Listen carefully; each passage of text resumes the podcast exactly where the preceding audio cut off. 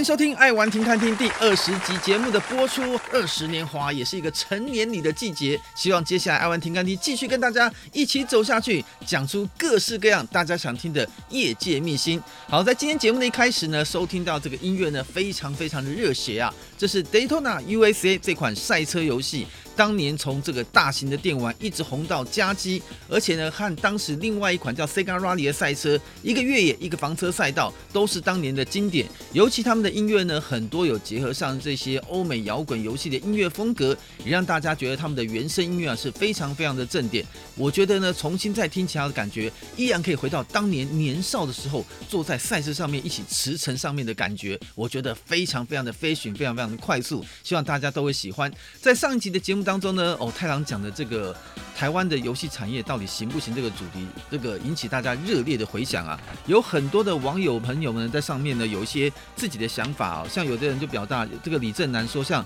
电玩产业这个经营的坑呢，真的是太深。对于我们的玩家来说，只要是好的游戏品质跟内容，就会支持。了解玩家的喜好跟期望呢，是最基本的。就像 FF7 的重制版一样，就算是过了二十几年。也一样让老玩家回味，能让新玩家呢也能够感受当年的神作。这个 FF 七应该算是在去年的发行的时候呢，最受到玩家们的瞩目，我觉得也是去年重制版当中呢，应该是直接算排名第一，而不是而不是之一哦。它的这种让大家的氛围跟感动，所以只要好的游戏，大家就会支持。像这个神夜那样讲到说，明明台湾像是 Google Play 啊，或像这个 iOS 的排行榜都在很前面，但是呢，这个养的营收呢却养不大自己国内的游戏业啊？为什么呢？这个排名很营收很高，但你要看看钱有没有收到啊？很多日韩游戏大厂呢，他在海外直接设账户，钱就收走了。那很多中国游戏公司呢，找些台湾公司来一下异业合作啊，我讲很直接，异业合作是不是真的代理啊？叫这个工业局去查查合约就知道了。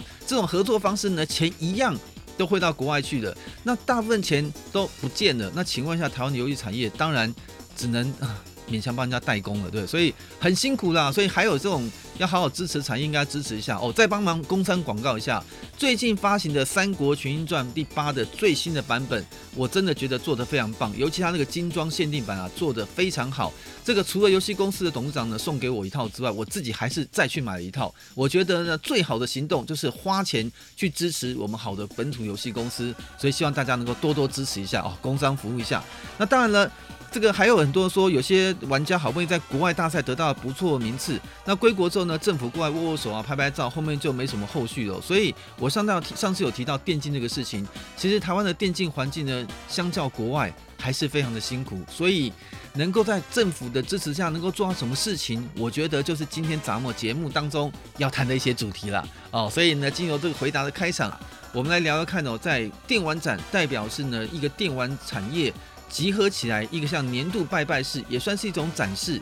也算是一种呢跟大家的交流的方式的呈现。不过，我觉得要讲几句话，因为太郎同时也从以前身为一个玩家，到后来呢，身为一个媒体工作者，到后来身为业者，现在绕了一圈斜杠回来呢，又变成了一个网络新媒体的，算不算网红啊？可以哈，啊，既然不算网红。王老总可以吧，对不对？家有一老，如有一宝。以太阳年纪当王老应该是还可以啊，再久一点就往生了啊，没有开玩笑。所以呢，就是现在这个社会啊，其实我们觉得从玩家的角度，我常常觉得有的时候连游戏这个产业哦。它不能算是跟政治有很大的关系，但是我都觉得它变成很政治化了。呃，太郎讲个比较务实的一点，现在非常非常多的游戏公司其实都会跟中国的游戏公司合作。最近一个礼拜很有趣的一件事情，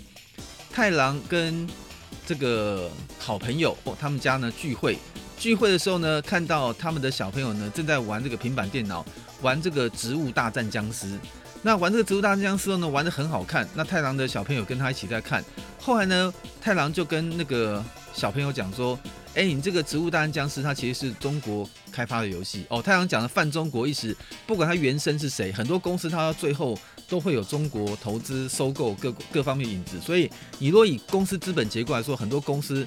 表面上是外国公司，背后里面可能都已经算是中国公司了。我刚刚说这其实背后呢，它也是中国公司开发。结果没有想到，那小朋友突然把那个平板放下来，把平板就关了。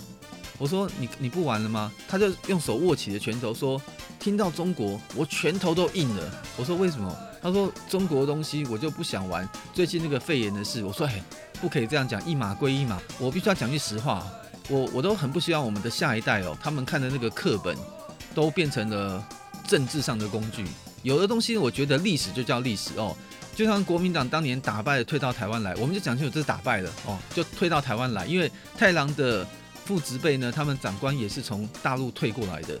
不管打赢打败，我们现在生活当下在台湾，我们都认为我们在台湾呢过的这样的日子已经很愉快了。所以在这种情况下，我觉得不要把那么多事情都泛政治化。有些呢，当权者在执政的时候呢，他们所想要把人民的这个脑袋洗脑的一些事件，我真心觉得哦，人民现在呢越来越聪明了。就像我们现在在做游戏产业，你想要透过一些手段，透过一些你想要达到的宣传方式，叫消费者把钱从口袋掏掏出来。现在没有那么呆了。第一个选择多了，资讯多元了，网络现在飞得乱七八糟，一些新闻都可以判断了。我还是希望呢，在操作上能够让专业回归专业，让产业回归产业，让政府去做好政府该做的工作，这是最好的一件事情。所以从上次这个事件，我就发现到说，哇，连我们认为这种最 peace 的游戏行业，都开始有点慢慢政治化了。就像好比来说啦，就是。呃，我们以台湾政府呢来针对产业的福祉来说，其实有一些我个人真的觉得比较怪的现象。我们先讲内忧跟外患好了，要讲哪一个比较好呢？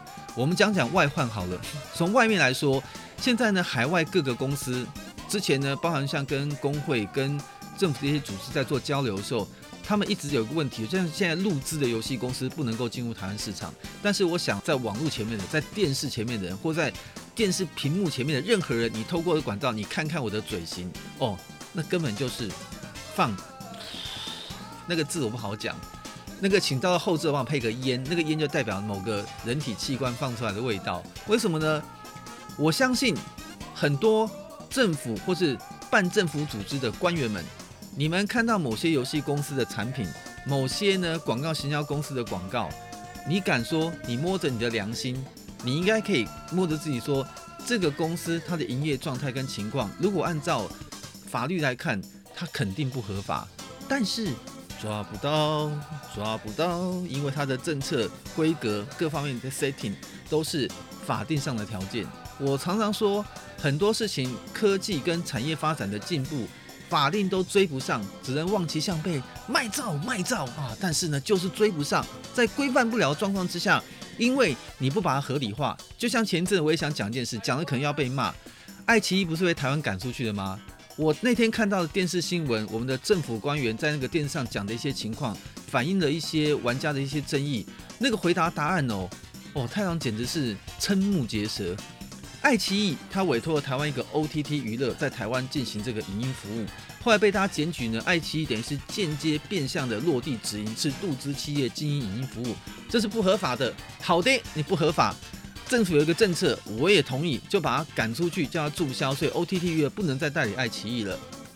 可是很多广大的群众已经付了费啦，成为会员啦。他才不管你什么政府政策，就变成单一的消费争议事件。我已经付给呀，我被安诺啊，哦，付了钱就要享受服务嘛。有的人不想退费，有的人还想享受他服务，所以呢，爱奇艺就直接怎么样，把这个合作终止，就没有在台湾形式上的合作。既然没有形式上合作，最大的问题是什么呢？不用缴税。嘿，好。政府厉害，第一个制定那个政策之后呢，什么东西呢？这个七伤拳，七伤拳呢是伤人家也伤了自己。第一个，你把人家击伤了，对不对？然后你自己税不用收了。哎，好，政策为主，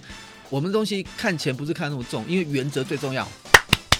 鼓鼓掌，原则很重要。结果呢，第一个税不用收了，第二个你的原则没有把持住呢？No，为什么呢？他就把这个伺服器呢直接放到了香港，放到了海外去。网络是无国界的，它一样可以继续收费。你如果说今天吃了闷亏呢，你不讲也没有关系。更好笑是那天晚上记者会，当消机会还有一些呃一些用户提出一些争议的时候，我们的政府官员呢就在电视上回复说，大家没有权益受损，因为在我们把它台湾服务终止之后呢，因为网络是无国界，大家还是可以连接到他们接下来更换的海外伺服器，一样可以继续享受它相关的语音服务。我听得我惊呆了。这个如果没有呢，人家特别告诉我这是政府官员的话，我还以为政府帮他做免费行销，你就不想让他进来了，你还公开宣传说没有了没关系，不要骂我，你们只要透过这个方式一样可以付费，一样可以看影音服务，完全不用受影响。很妙的方式，你既没有达到当初你要阻止他的目的，你还帮他做了免费宣传。更重要的是，现在连税都不用收了。所以在这种情况之下呢，我基本上觉得有些法令的情况跟结局到底是不是最好，我觉得那不知道。就像现在，呃，日韩公司。他可以进来台湾开分公司，甚至他可以不开公司，在台湾直接进行广告投放，在网络上呢就把账户上所有的费用就通收走了。那收走说，你可能说我现在定了一些法律啊，叫 Google A iOS 啊，还是要扣那几趴税啊等等。但是我讲句实话，政府你可以真的去看一看实际的情况，而且我相信，就算你看了，依照法源依据，你也找不了任何的麻烦。你现在唯一可以找的麻烦就是呢，中国公司因为凭照两岸的一些关系条例，入资或入资有些。呃，关联性的公司不能用直接或者是间接的方式在台湾直接落地作为游戏营运哦。那在这种情况之下的话，你虽然这样定定，按照太阳刚刚讲的方式，我找个人头，找个任何的方式就可以规避掉这所有的问题了。下次哦，我们来办个活动哦，反正我该被骂就骂到底了。请大家呢可以在这个节目之后，在我们的影片下方，在 Apple Podcast 都可以留言，我们来猜猜看哦。当然太阳不能回答你答案啦。我可以用有趣的方式回答你们答案。你可以把那个电玩展的南港的平面图拉开，猜猜看哪些公司背后是有问题的哦。当然，太阳不能回答你，因为回答你会得罪。我只是要让大家用判读的能力。如果大家都可以很轻而易举的猜得到的话，那我就要讲，那就不知道政府官员在想什么了。但是，就算政府官员想得到，我还是觉得，我还是很纳闷，为什么人家合法的好好想要进来，就以一个商业行为来说。他们可以来台湾开公司，愿意缴税给你台湾的政府，你要把它拒于门外，难道这有国安问题吗？现在连台湾的银行在之前的法定规范下都有一定小的比例，都可以让入资的银行入主，对不对？那现在反而是在游戏这个产业，我不知道里面有什么高级的国安机密，就一定要这么麻烦。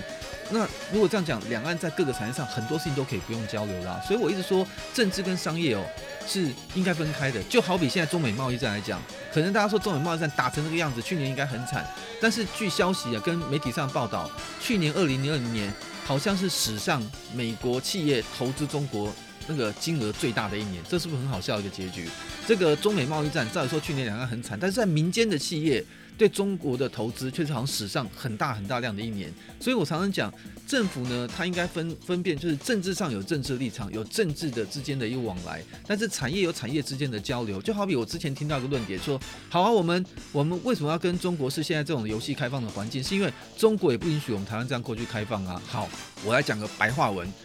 中国今天居然是把中国市场全部打开了，公平，台湾游戏公司可以随时进去开公司，直接去经营。我光讲一个很直接的，就是以营业规模来说，第一个台湾的资金量动量就不足，他们连砸个行销费丢个两千三千万人民币做一个月行销是非常简单的事情。我们今天就算是去那边开个公司，开公司简单，活下去很难。开了之后呢，发现你在中国那么多平台要推广，因为中国有太多的 Google Play，因为中国没有 Google，所以变成有很多的安卓分发平台。那这么多平台，他们分成分得非常高。在这种情况下，你既然去中国开了公司，你考量到机会成本、平台成本、行销成本，我觉得最后会让企业不去的原因，是因为这整体的成本太高。去的话呢，跟当地又无法融入，可能要活下去也非常的难。所以这是一个市场机制的商业问题。我相信，既然这样全开放了。真的愿意过去中国的公司，一定也是屈指可数。所以在这种情况下，你就把持这个情况，两个原则不开放。如果中国大公司愿意来台湾设公司、设游戏公司，愿意在台湾合法的纳税、缴营收的话，我觉得那不是很棒的另外一个收入吗？可能很多听众朋友呢不认同，但是我认为。只要是合乎于法律正常的生意往来跟交流，这个没有什么出卖不出卖，这跟汉奸也没有什么关系哦。所以请大家理智性来看待这个问题，否则要跟上次的节目一样，又开始很多人要要来论战，说哈你又卖台了，又这样。我真心觉得哦，那你真的是想到这样的话，你这个人生也太复杂了哦。我现在谈的就是很单纯的商业问题，这个商业问题是由商业机制来决定，不是由你政府政策来决定，因为。现在的政府政策永远跟不上商业发展的快速的速度。我们应该看到很多的产业，它为要达到这个商业机会，在合法的精神之下，因为可能法律没有办法真的合法，但在程序上，它基本上在合法的范围之下，他们还是能够找到出路，对不对？《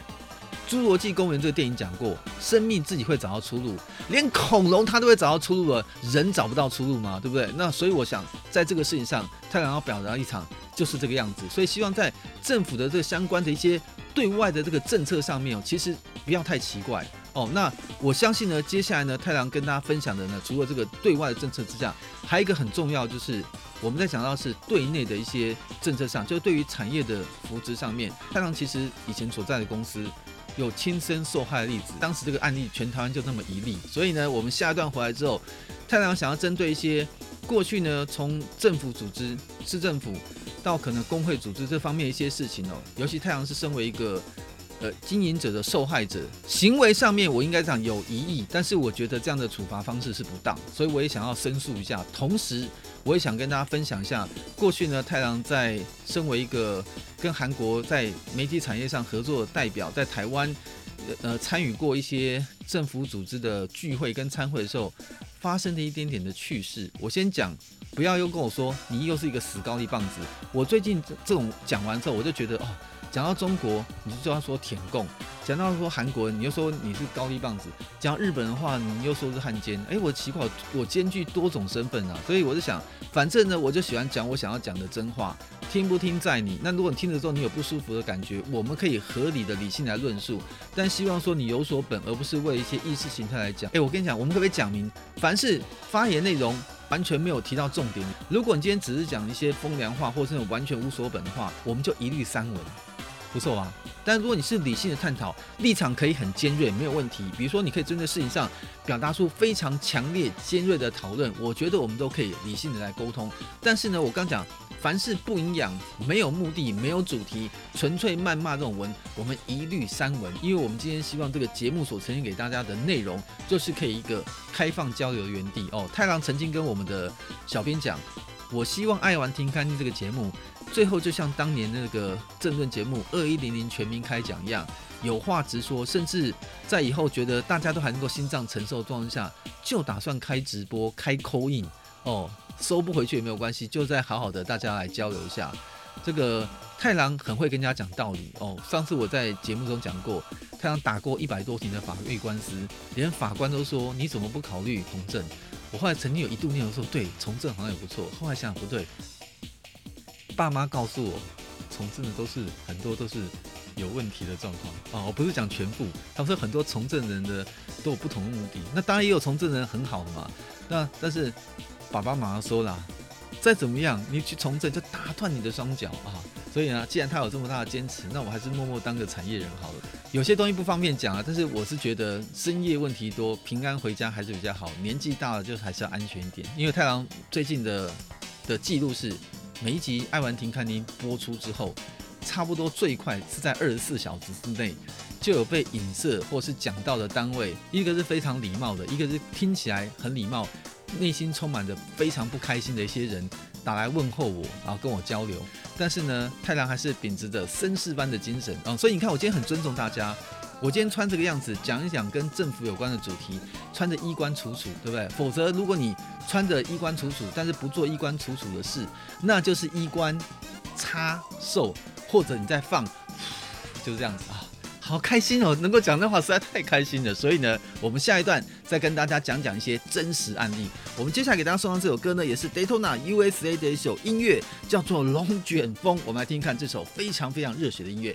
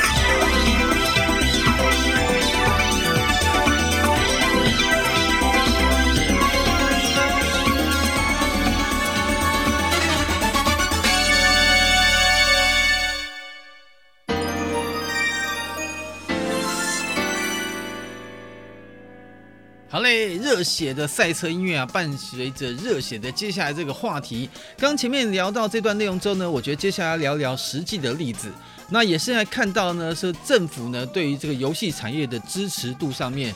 我觉得实在是应该更多一点关爱的眼神。怎么说呢？你看，呃，太郎当年在做线上游戏的时候，那时候呢有所谓的新的分级标章。那这个分级标章推出完之后呢，我觉得它的利益是非常好的。比如说游戏有各式各样的类型，呃，这种类型呢可能不适合小朋友玩，那这种类型呢可能太暴力，或这种类型呢它需要更多的家长的陪伴，它才能够玩。我觉得这个机制本身是非常好的，就跟电影分级制度是一样的。那为了要让游戏厂商有所规范，所以这个分级制度的标章，在这个政府。委托了相关的民间社团团体呢，规划出来之后，然后经过大家的认可，就最后终于实施了。然后实施之后呢，应用过来呢，有很多很多衍生的一些事情，让太郎就觉得呢，非常的有趣。我来跟大家解释一下，一个正规的游戏要在台湾到发行的过程，面对消费者要经过什么样的过程。首先是呢，你要拿到游戏的代理权，不管是你自己开发的，或者是你从国外代理过来的。你有这个代理权之后呢，你把该做的事情本地化、翻译呀、游戏城市的调整啊、伺服器的适配啊，还有什么 billing 机制啊，通通都搞定了之后，行销政策也定完，在要面对游戏之前呢，根据这个现在新型的这个分级标章的管理办法，你要先过那个治安检查。这个什么叫治安检查呢？美其名呢叫做资讯安全防护，怕各资遗漏，但是在食物的骨子里面呢，它很简单，就是。所有游戏公司所发行的游戏要取得分级标章之前，虽然分级标章跟资讯安全没什么关系，但是它把它改成间接联动之后呢，就有关系。你要拿到分级标章申请成功之前，你必须要在申请的流程当中呢，附上你本身呢有这个所谓的资检通过的证明。你没有这个 A 就不可以申请这个 B。这就像什么呢？就像呢这个疫情严重的时候呢，你要从这个国外回到台湾来，你要先附上呢你的这个核酸检测的证明，表示呢你这过去这个可能七十二小时之内这个身体症状检查出来一切是正常的。你没有这个 A 就不会有后面这个 B 哦，那就没有什么防疫旅馆问题，你根本。都进不来，所以呢，在当时这种联动关系之下，大家呢就很纳闷，什么叫资讯安全检查？仔细看看这里面条文呢，就厉害啦。我个人还是觉得哦，里面有丰丰富的浓浓的政治味。为什么？它资讯安全检查呢，仅只针对中国，也就是说。你从中国代理来游戏，我不管你是代理中国的，或是代理哪一国的，你在游戏伺服器的这个整个的运作的过程当中呢，你不可以把资料有对中国当地的 IP 有传输的动作哦，所以他可能会怕怎么样？比如说你原厂根本没有代理商在台湾，你只是一个幌子。原厂直接跨境呢，把伺服器设在中国当地，你直接从远端进来做广告投放之后呢，当玩家哇，好好玩哦，开始付钱喽。其实这个资讯本身保留可能都是留在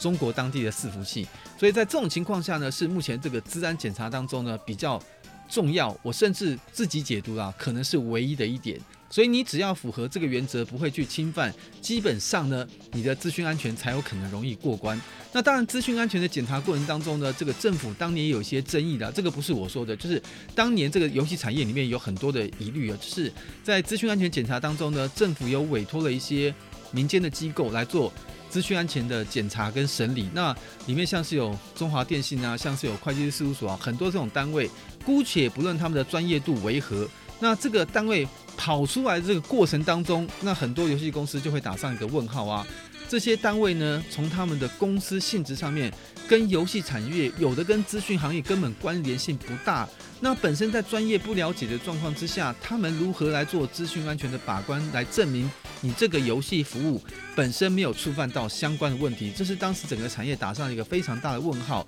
即便他们有能力，那也要问一下，这么大的一个肥水，对不对？呃，我不能讲肥水不落外人田啊，我只能说这么大的一个好康，因为大家知道这个费用，其实在当初一开始实行的时候是非常贵的。比如说你今天要送审，有这些机制，我记得没错的话，这些项目弄一弄就一二十万就不见了，只有审查一次哦。按照它的高标准呢，是你游戏发行之前呢，这个整个过程审理完，拿到资安证明，你才可以去在分级标章的时候呢，去完成分级标章的申请。那当然，等到你游戏下次要再改版的时候呢，你不就是变动了程式了吗？按照现行的机制，你还要再提一次资讯安全检查。你改版的程式只要更动，资讯安全要再一次，你才能够再通过。但实质上呢，我知道现在在台湾目前的实务的执行上面，我还是讲那个问题啦。很多负责资讯安全质检的单位，他们通常也在第一次检查完之后呢，他们也就好像没什么后续了，因为他们也不会知道什么游戏公司要改版。然后游戏公司呢，在资讯安全检查完之后，他也认为反正我游戏就是这个样子，再来只是内容更正，其实基本上也不会有那些问题，所以大家就形成一个非常非常好的祥和默契。你不送我不检，你不追我不查，但是第一次的保护费是你肯定要交的。所以呢，在这种状况之下，这也是一个非常丰富的保底营收。就是只要能够当上这五家质检单位，在一定程度的状况之下呢，去判断你的伺服器有没有连接到中国。如果没有的话呢，诶，刚刚就听到那个钱币掉下来声音，刚刚这个质检公司的钱就入袋了啊。这我长大也要开质检单位，所以看起来这个钱还蛮好赚的。就是资讯检查只要没有连到中国，一些相关事情搞定，这个资讯安全检查就完成了。那当然啦，这个呢，其实我刚刚这样讲，因为有时候那个界定呢，后来在大家协调之下，那个界定很难讲，到底是整个大版本的更动要去做一次资讯安全检查，还是说呢，这个检查是要在小的更新或改正状况下不用检查？这个因为真的没有个标准，所以我才说。目前政府可能定了一些机制，想要管理这个产业，但这个机制在实务执行上，它都没有考虑到这个产业上面的一些特殊性，包含刚刚讲的这些技术性上的问题。所以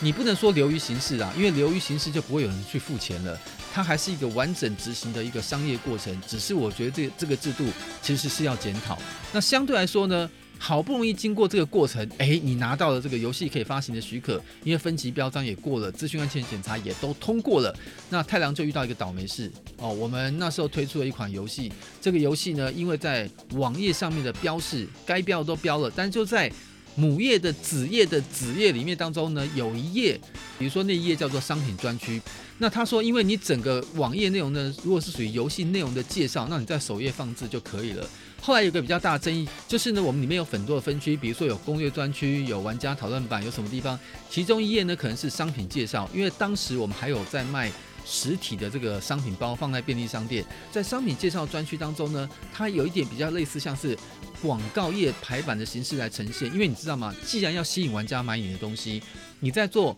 广告版面概念的诉求，它跟做攻略专区是不一样的。这种广告版面的诉求呢，它当然势必要做的比较花俏，像是广告性的语言跟用法。那在这种框架之下呢，他们会认为说，在这种页面上面，明明已经属于是母页下面的子页的子页了，这个地方还要单独独立再摆一个分级标章。我个人认为哦，这真的是两个不同角度的解读。你觉得它是也可以，不是也可以。但是呢，遇到的问题就是。后来呢，我就莫名其妙呢，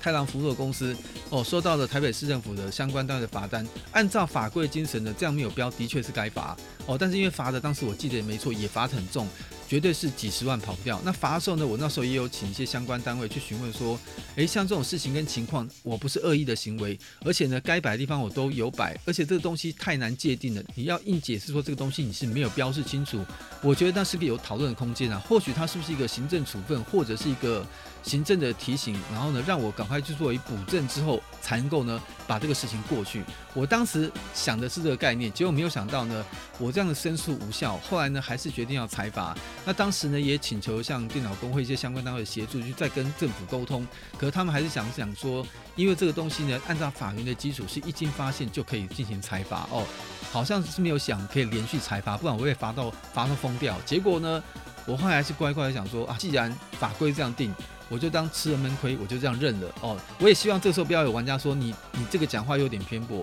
你有没有违规？先讲好，我说有，但是呢，我认为这样的违规跟情况在情节上面是不是构成完全不经过同意跟情况就直接裁罚这个标准？我觉得这里面有待商榷。为什么我这个事情我要特别拿出来讲呢？因为我觉得一致性的标准，它可能。逻辑上，你可能觉得这样好像不太对，但是如果呢，这是还没有有法源依据去做修改之前，行之有年就这样规范的话，你即便决定不对，但是因为没有更好的法律可以解书解读这个事情，你也只能就这样认了。那后来我知道一个很好玩的情况，后来我听说呢，在这个制度实行了之后，到今天为止，好像只有我一家被罚。那如果按照这样的高标准跟情况，不瞒大家说，其实呢，我那时候被罚的时候呢，也有很多的一些好朋友的同业跟他们分享这个事情，那他们就看了一看之后，看看自己的官网，然后又跟我分享说，如果按照刚刚我讲标准会被罚，那他觉得他们的官网也应该要被罚。我说为什么？他说你们看，你看我这官网这个地方也介绍商品页，我也没有标示，可能就没有看。所以呢，后来那个情况之下呢，我才去仔细的了解了一下，哦，原来我是被检举的。那我被检举这个事情呢，我觉得有人检举有没有违规都有，所以整个流程没问题。那我也不知道是到底得罪了谁，我就被人家检举了哦。那所以我必须要透过这个镜头跟镜头前面检举我的朋友们说，如果你是觉得你非常有正义感，你也爆棚，哎呀，我已经用血汗跟金钱换得的经验，我希望呢，你秉持着这股正义感继续爆棚下去，而不是针对的特定人士哦。如果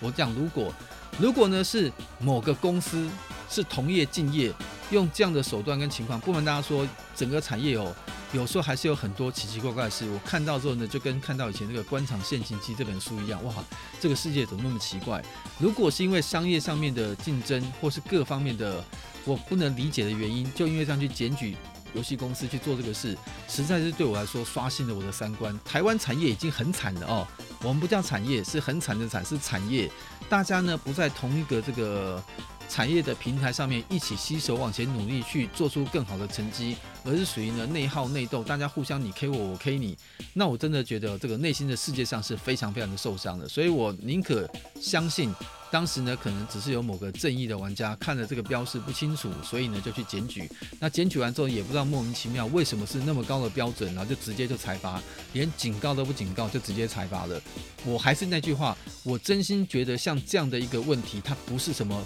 了了不起的大问题，应该是跟你沟通完之后立刻现实改善，改掉就算了。因为该做的地方都有做，它只是职业的职业，在那么多的职业里面，是不是每一页要都要放？我讲，我现在就可以叫玩家听完。节目去看看每个游戏公司的官网，看看它是不是真的符合那种分级标章标准。在很多我刚刚讲的概念界定吗？它通通都有放分级标章。我现在虽然没有去查，我个人认为一定是不可能做到那么完美。那当然，时过境迁，到现在为止，从被裁罚应该是二零一四年的事情，到现在已经过了五六年了。我相信啊，这个相关的制度跟情况也会有一些人性化的转换。所以到今天为止，会不会还发生这个事情，我不知道。我只是说呢，当年在这个事情当中呢，又符合我这集节目当中所讲的原则。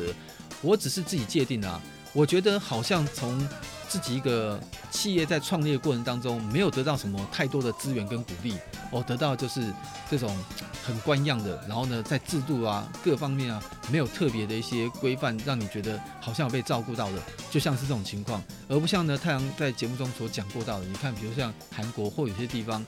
对于游戏的从产业本身企业到个人像选手这方面都有那么多的资源政策，所以在这种情况下呢，你觉得说？政府的资源力道够不够呢？你要问我，我真心觉得，我觉得还不够。那再好比讲到一次太阳实际参与的场合，有一次呢，太阳跟呢，呃，韩国的一些游戏的官半官方单位，还有台湾的一些半官方单位呢，一起聚会吃饭。在那次的场合当中呢，我特别记得很深刻，就是，呃，台湾有某个某个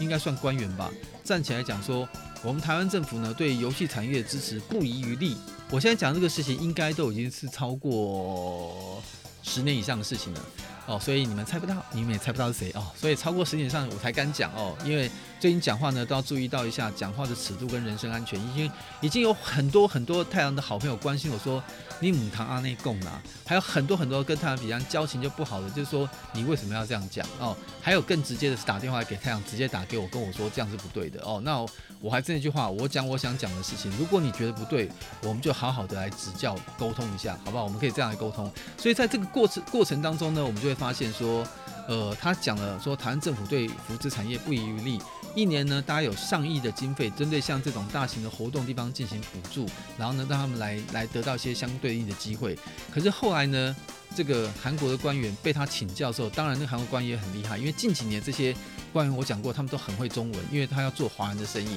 他们就说我们其实韩国的相关的这种。呃，IT 智慧财产权这种振兴产业呢，分为国内和分国外。那不管是国内跟国外，它都有分另外一点。就比如说，它有些扶植的政策，比如说这个扶植的政策是，我帮助你去参加活动。或者是我帮助你做产业的内容的开发各方面，他有的方法都完全不一样。他说我们光是分享，我们像现在带很多韩国游戏公司到你们台北这个地方呢，来参与一些相关的活动，那个就是属于呢对外的大外宣。所以呢，很多这种韩国的游戏公司，他透过韩国政府这些相关方呃官半官方单位的支持，他可能来到台湾，他可能住宿、机票。这些几乎全部是政府补助，甚至还会补助给他一些经费，就当做是，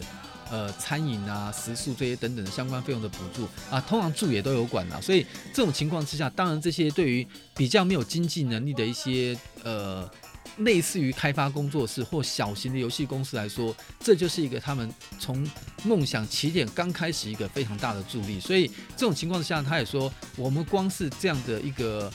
带他们来台湾，然后呢，参与经费是属于对外宣传的这样一个补补助的话，大概一年政府拨出来经费呢，可能就是台湾的五到十倍。光听起来呢，那个台湾的官员就直接头晕了。他晕了之后呢，慢慢的坐了下去之后呢，就直接去吃他的饭。然后那一整个晚上，我印象中没错的话，他就再也没有讲话了。哦，所以我说，那个那个外面人怎么讲，就是没有没有吃过猪肉，应该看过猪走路吧？就是说，你如果想要。用一些宣传的方式来证明你的这个你的强大，你们这个产业的政府的支持有多么了不起。那我是建议啦，现在网络那么发达，而且呢，十年前没有记错的话，应该也有酷狗了吧？没有酷狗也有雅虎嘛，对不对？大家可以上网上网稍微搜寻下下看。别的地方他们是怎么样做政府支持跟辅辅助的，都会有些相关的政策跟数据可以查得到。那我们要在跟大家做大外宣之前，要证明自己有多么了不起之前，你看了一些数字跟情况，就应该知道见了面之后呢，到底是用更臭屁的方式去讲你有多么了不起，还是默默的当家当个好朋友，互相取经、互相学习，可能还稍微更直接一点点。所以这是太郎呢，在整个下来之后呢，对于政府对产业的在产业上面游戏的支持，我是自己有很大的的感想啊。至少就我而言啊，我是没有拿到什么特别了不起的帮助啦。所以我也希望呢，透过这集跟听众朋友们或观众朋友们分享，我希望啊，如果有一天你们要走游戏行业这条路啦，哦，不要存在于太多美丽的幻想啦，因为这个产业很烧钱啦。哦，那如果你真的要走这个产业，也不要想每个都想当老板。如果有一个安定、安全还不错的大公司，你能够进得去，在你的喜欢的游戏范围之内，还能够做出你想要做的事。我还是觉得大树底下好乘凉，你就好好去做就可以了。那针对刚刚上面讲那些纷纷扰扰的事情，你们今天听完了之后呢，也会想啊，可能在你们的人生阅历当中，可能跟你们的接触范围没有什么关系。但是我必须告诉你，这就是呢残酷的一面。所以你们所有可能就是在员工层级的这个游戏从业朋友们，我还是要帮很多游戏公司的老板讲一句话：每个游戏公司老板呢，可能在管理制度上或是个人的特质风格上。有很多不同的层面，但是呢，天下真的没有一个老板哦是非常好干的。他们每天张开眼就要面对那么多奇奇怪怪的问题，那这些问题呢，还有对上对政府解决的，对下要顾员工心情的，然后横向呢还要考虑到公司横向发展或政策的，所以真的是非常的辛苦。所以呢，在这么辛苦的产业状况之下，政府的官员们，你们现在听到这样的讯息，民间的声音是不是应该？更用务实给力的角度来给个三五百万花花啊，不是来给个更多的资源，让我们呢能够切身的感受得到，嗯，有爱，我这个有梦最美，也有钱相随，真的有没有，有钱不是万能，没有钱是万万不能，所以呢，以钱为核心，在开发各方面，我觉得来说，是不是可以先仿效下像韩国这些国家的经验，能够让。有能力开发的人，或是有愿愿意想要做一些对这种数位内容产业有有期待的人，可以用很容易、很简单的方式得到他们能够开始起步的机会。然后在这个过程当中呢，如果有些政府的相关的政策，就像我像例如像兵役，像这些呢比较特别的东西，能够在相对的状况之下，也能够给他们一些期待，说我只要这样做，我就可以不用当兵；我只要这样做，政府就可以帮我减税。那这样的话呢，我相信。这是很容易呢，让我们可以真正感受得到，那是政府上面的支持力道。所以今天一口气吐了那么多，不知道有没有得罪谁，但是我还是要讲，该讲的话就是一定要讲，因为这是我们接下来游戏产业能不能够往下进行更多变化的一个新的机会。也希望我们寄望于我们现在新的年轻朋友们哦，你们下一代，如果你们有任何机会，将来长大变政府官员，跟数位内容有关，跟 IT 有关。一定要好好的大力扶持这个事情，就像太郎呢，最近跟小编们常常聊天，很多小编们的爸爸妈妈当年也是玩游戏一路过来，跟太阳这个年纪，所以呢，他们现在在家里面呢都接受全家一起玩游戏，我觉得这个是非常非常好的概念。希望这些美好的事情，还有这种创意跟天马行空的事情，是我们游戏人的本质，请政府多多支持，给我们更多的力道，让我们把我们的梦想能够成为真实的那一面。好了，今天的节目呢，还是感谢大家的收听。节目尾声要送给大家这首歌曲，还是 Daytona USA 好听的一首音乐。这音乐呢叫做《高空 Sky High》，也希望呢，就像这首高空的一样，大家有着游戏的梦想，飞向远方，望着高空，人生真美好。我们下次再见，拜拜。